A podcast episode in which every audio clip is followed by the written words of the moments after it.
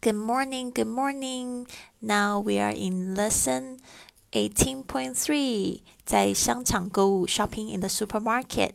这个十二个句子帮助大家用超这个用英语在超市里面购物。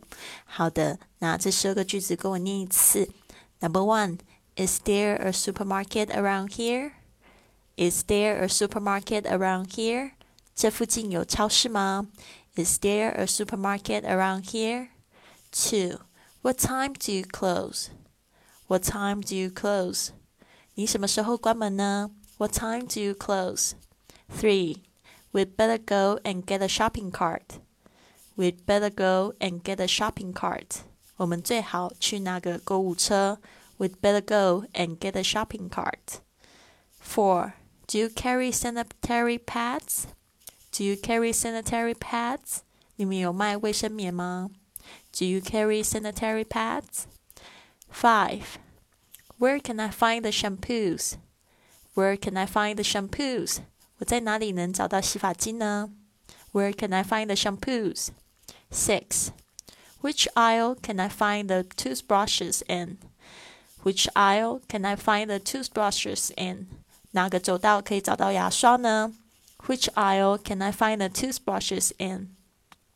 7. It's cheaper to buy beer by the case. It's cheaper to buy beer by the case. 卖啤酒论箱卖比较便宜。It's cheaper to buy beer by the case. 8.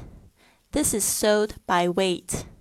This is sold by weight. 这个是按重量计价出售。This is sold by weight. 9.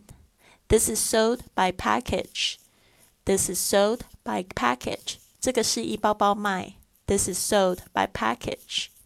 Ten. What about some of these lemons? What about some of these lemons? 买一点柠檬好吗？What about some of these lemons? Eleven. Please help me pick out the best one.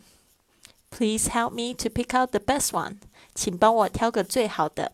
Please help me to pick out the best one. 12. Pick out the large one. Sorry, pick out large one. Pick out large one. 请帮我挑个最大的。Pick out large one. 好的，这十二句实用句希望可以真正帮助你去这个超超市呢买东西。接下来就是希望呢有购买这个直播课程的同学呢，八点的时候不要忘记了在这个直播课里面收听。好的，谢谢你，希望你有一个非常棒的一天。Have a wonderful day.